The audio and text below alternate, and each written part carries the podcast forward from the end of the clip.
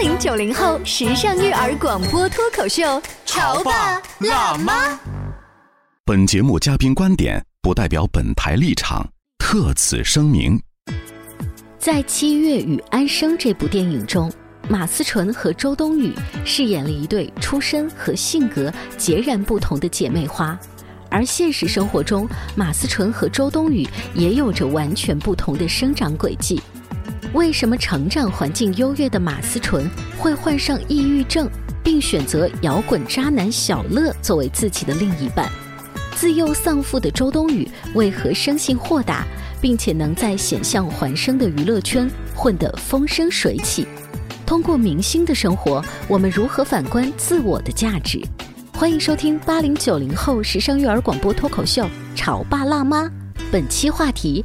塑料姐妹花为何说散就散？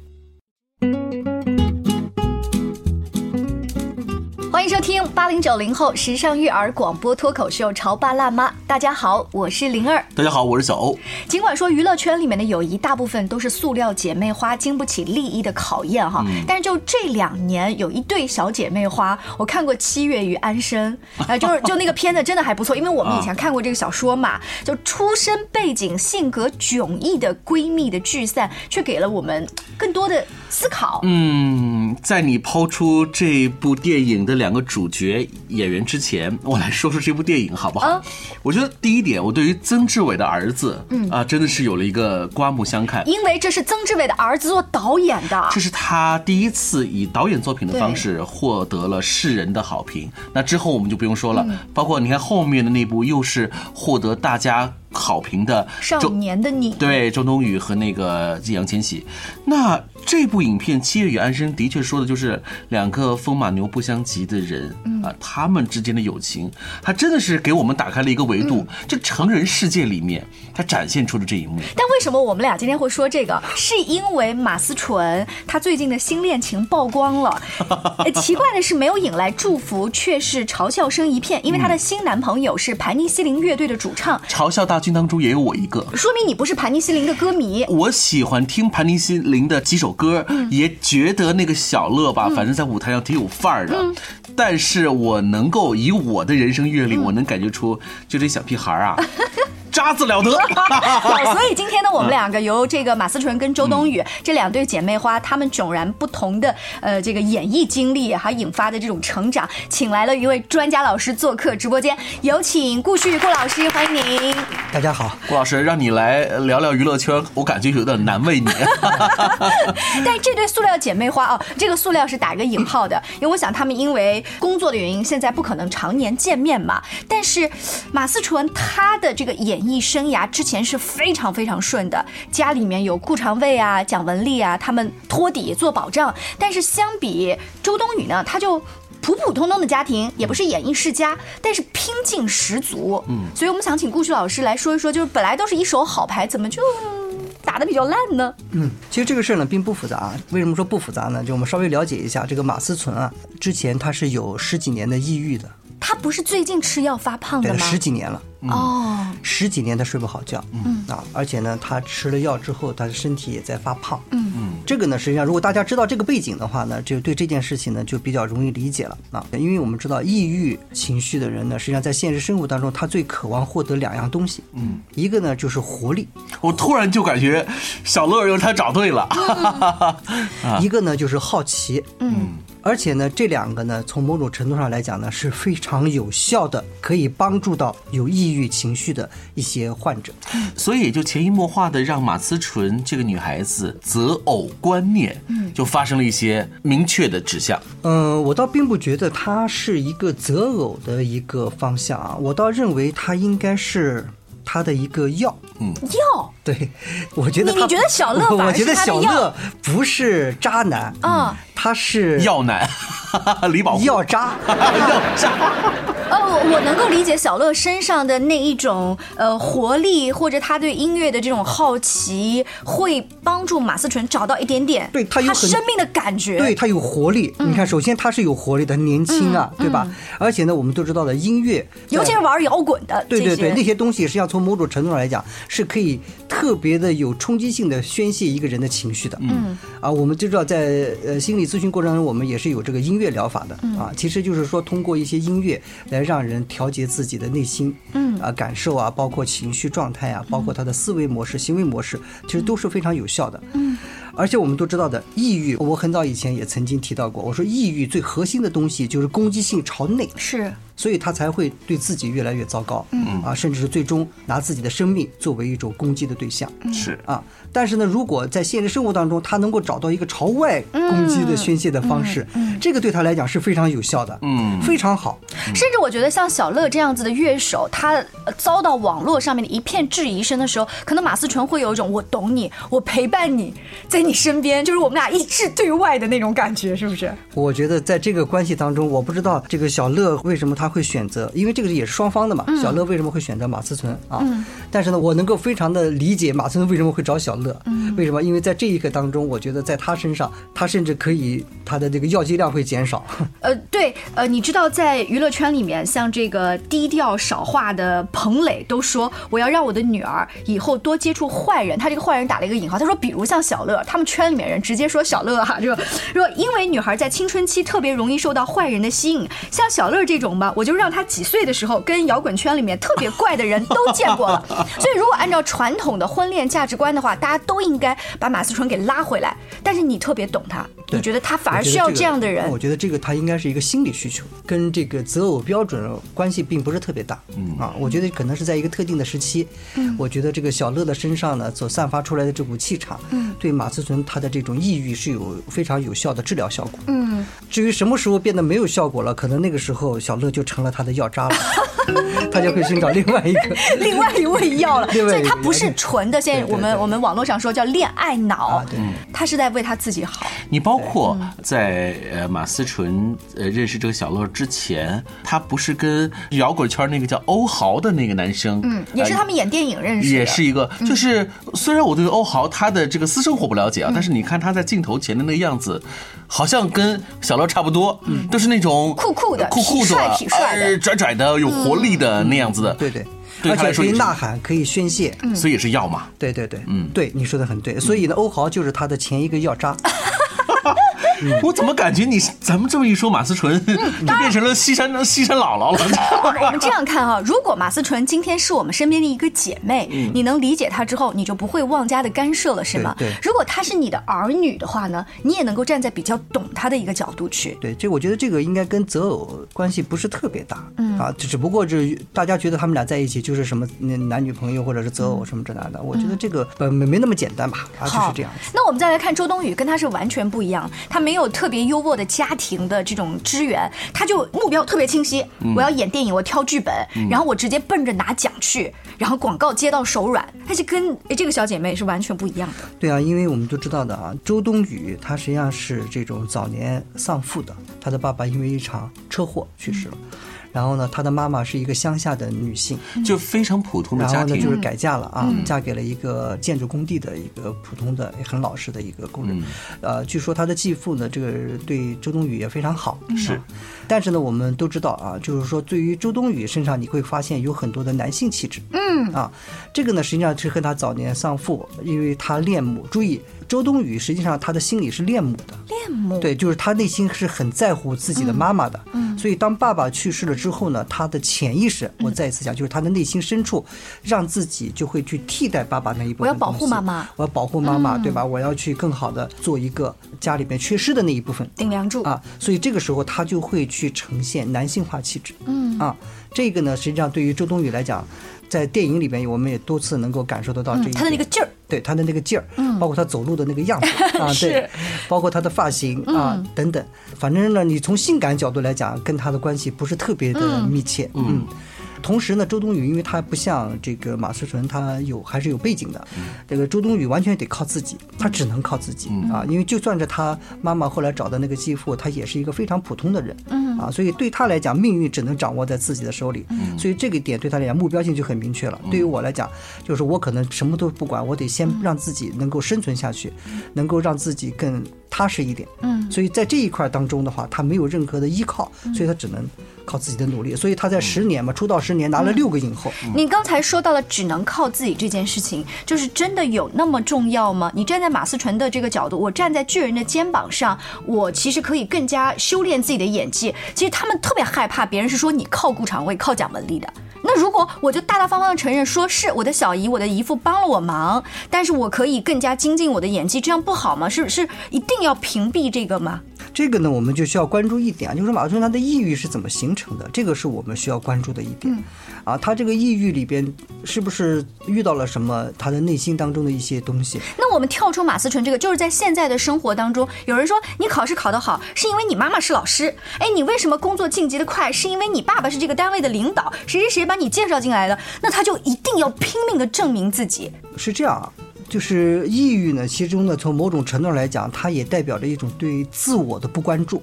为什么说对自我的不关注呢？因为抑郁最终是对自己的生命进行攻击嘛。嗯，如果他能够关注自己的话，你就不会去攻击自己。就像你非常心疼自己的孩子，你是不会去攻击他的。嗯，对吧？你非常爱自己的孩子，你你只是会去关心他、关注他、关爱他，你不会去攻击他。嗯而抑郁的人实际上是朝向自己，嗯，他攻击自己。是这个肯定就，所以他对自己是不关心、不关爱的。嗯，所以我们要更关注的一点就是他为什么不关心、不关爱自己，这一点是我们，因为现在我也没没跟他沟通过，嗯所以我不是很清楚。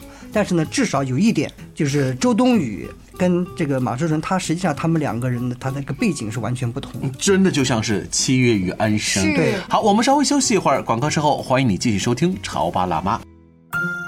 在收听的是《乔爸拉妈》，小欧零二，叫你变成更好的爸爸妈妈。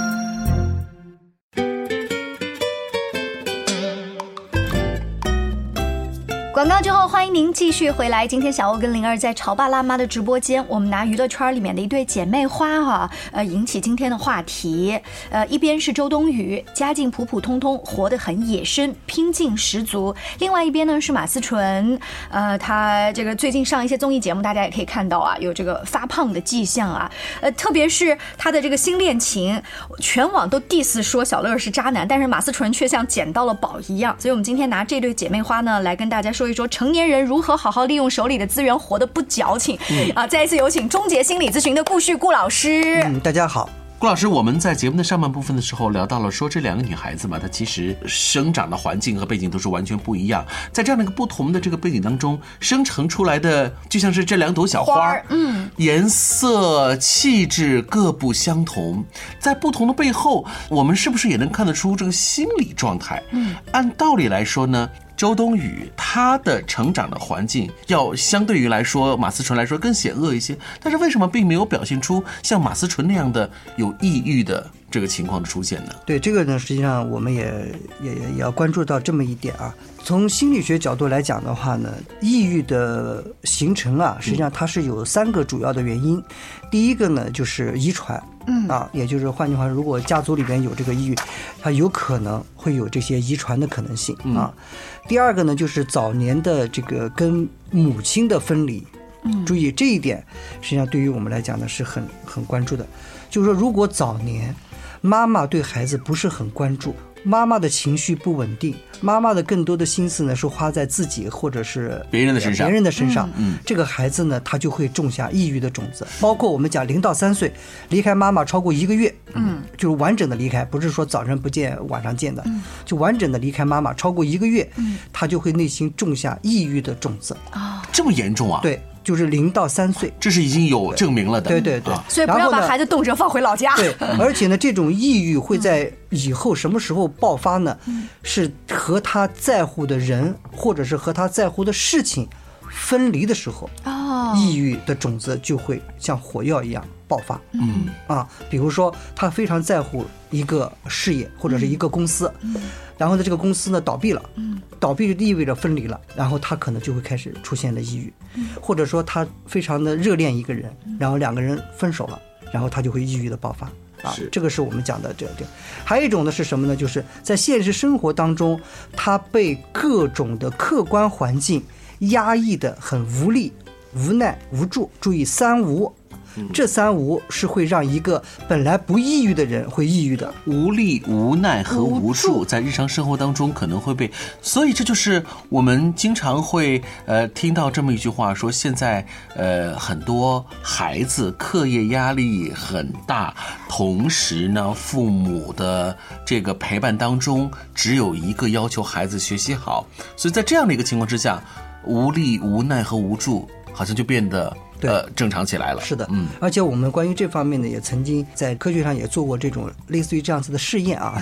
当然，这个试验有点不人道，嗯，就是把一个非常健康的一个成年的一个狗，嗯。啊，然后呢放到一个箱子里，嗯，然后呢这个箱子呢，这个中间用一个铁板把它隔起来，嗯，这箱子底下呢是可以通电的，嗯，啊，当这个狗在这个箱子的这个左边的时候，给左边的通电，嗯，它就会跳到右边去，嗯。啊，右边是没有电的嘛，啊，后来呢又往后右边的通电，它又会跳到左边，因为左边也没有电，嗯啊，然后呢后来两边都通电，嗯，这个狗无论到哪一边跳到哪一边，它都会被电击，嗯嗯，然后呢它最后一点没有办法，只能在那里痛苦的呻吟着，嗯，当然了，我们都知道，就是这个电击呢是不会对它的生命造成危险的，只会让它感觉到痛苦。那我为什么要做这样的切就是啊换呢？就是用这样子的一种方式，嗯，做了几次之后啊，大概不到三个星期，嗯，这个狗就由一个健康的狗，嗯，变成了一个抑郁的狗，嗯，那么抑郁的狗表现出来表现出两种明显的症状：第一，它胃部出问题了，得了胃溃疡；哦，吃不下。第二，它的皮毛开始脱落。哦，其实这两点是是他，他是源于我在哪儿待着都不对，我害怕，然后我不，他是无力、无奈、无助，就是当他被外界的这种就是攻击，心它无力理。出现问题之后，会明显的表现出在生理上出现重大的反应。对，嗯，所以我们经常关注一点，就是说，凡是胃嗯不好的人，往往都是老好人。啊，什么是老好人啊？他对外界那种不公平的待遇啊，他他只能忍让他很在乎人际关系，他宁肯自己吃亏，对吧？也忍受着这种外界对他的一些不公平的待遇，所以他就称称之为老好人。但老好人他也不傻，嗯，他知道这个事儿对他来讲不公平，所以呢，他就会内攻击，他就会常年的有胃病。所以我们经常会说，有胃病的人。百分之九十以上都是老好人，那如果肝不太好，应该是经常发火吧？对对对还有的人就是皮肤不好，嗯就是他经常会有一些皮肤病，莫名其妙的。像这种人也是可能是因为这个抑郁了嗯啊，所以我们要关注到这一点。当然，就是这种试验对这个动物来讲是有点不人道啊，但是它可以帮助我们更好的去了解，嗯就是无力、无奈、无助，在这三无的情况下，人是非常容易产生抑郁情绪的。是，刚才我们也讲了，抑郁有三个来源，对吧？对，遗传、母亲分离和被日常生活压的无无无无三无。对，嗯三无。所以这个呢，实际上我们就可以考虑到，就是我就不知道马思纯是属于哪一种，嗯你懂吗？但是至少这三种来讲，对于周冬雨来讲是完全没有的，因为后来我们也知道的，她的继父对她也很好，她自我的发展空间是有的，所以她不存在无力、无奈、无助，甚至是曾经有记者采访这个周冬雨的时候，说网络上会有一些谣传啊，说她的爸爸是个搬运工，后来这个周冬雨就讲了，说这个，哎呀，这个这这是我一开始也挺生气的，后来就算了，随你，你爱怎么着怎么着啊，对。所以你看他在这种事情上面都表现出对。他特别的豁达。豁达。对那照这样看的话，你刚刚说的调整的特别豁达，他在调整，至于吗？那如果说作为一个成年人，遗传我改不了，母亲分离不分离，这个你也改不了，是不是？你只能从无力无助和无奈这个事情给自我做调整，或者给家人做调整。那个肯定无法调整。刚才我们已经讲了，治疗抑郁最好的方式是两个，啊，一个是好奇、活力活力，你知道吗？只能找小乐儿吗？嗯对，还有一个就是攻击性。哦就是它可以通过一些，我跟你讲有非常有效啊，就是我们经常会发现，这个临床当中我们经常会用这样一些方法来帮助一些有抑郁的人，什么呢？就是对抗性的运动项目，啊，对拳击对。啊，打球，拳击、打球哦，这打球是打什么球呢？乒乓球、羽毛球、网球哦，这种有对抗性质的。你跑步、游泳其实没什么用了，是的，登山也没有什么用啊。但是这种对抗性，它可以释放它的攻击性。啊，最好的方式呢，就是找这个。啊，这个拳击教练啊，然后让这个教练只挨打，然后呢打出一身汗来，这个对这个啊特别有意思，非常特别有意义。所以，我们今天把这两朵小花儿呈现在大家的面前，不是从娱乐圈的纷纷扰扰的角度，我们是从一个人的成长史，你能够看得出他在对外界的这个环境，他的表现是什么，以及他的处理方式是什么。我突然想到了。在很多年前，有一个著名的电影明星，他的名字叫做阮玲玉。嗯。啊，呃，阮玲玉在那年还没有有一个抑郁症三个字的时候，她就以她的这典型的方式来向世人表达了，就是他的那种生病了，那种环境，她所承受的那种压力。所以明星也是人，有的时候在明星在处理这些问题的时候，他根本就不及我们常人的疏解方式，因为有很多的隐私啦、工作啦，所以从这个角度来说，演艺明星的这份职业不是每个人都很适合的。对徐老师哈，其实呢，我们也可以这么说啊，曝光，嗯不是每个人的心理都能承受的。对，因为对于你来讲，尤其是像这些，呃，获得了这种大家关注的这么一个明星来讲的话，他无论说什么做什么，可能都有很多的人会做各种的评价，甚至是会用各种的道德、制高点啊来去要求他。其实这些东西从某种程度来说是有些违背人性的。是啊，所以呢，我们有的时候也可以理解一下，明星其实活得不容易。嗯啊，我们更多的是能够从他的作品当中看到他的光环。嗯，但是这光环背后的痛苦，嗯，往往是我们一般人是所见识不到的。是，所以很多爸爸妈妈如果还保持着说，我从小就要把孩子往演艺的道路上去打造，可能要多多去考量这一些。不是每一个人都能够像顶流的明星那样的，在闪光灯下那么的耀眼，他背后的付出，还有一种就是叫被动的付出，是无比的巨大。我在想，这一些明星也好，他们应该有自己的私人的呃营养师啊、健身指导，应该有一个心理咨询师。对对 当然了，大部分的人他不是演艺界的，我们在自己的工作、学习的舞台，它也是一个舞台，它也会有自己啊心情不好、抑郁的地方。但是至少呢，你要找到自己活力和好奇的出口，找到一个适合自己的运动，就比如这个小小的攻击性的运动方式，那来帮助自己释放一下。非常谢谢顾老师接受我们的采访，更多关于亲子关系啊、两性关系，甚至是自我提升方面的话题，都希望大家继续关注我们的节目《潮爸辣妈》，下期见，拜拜。再见。见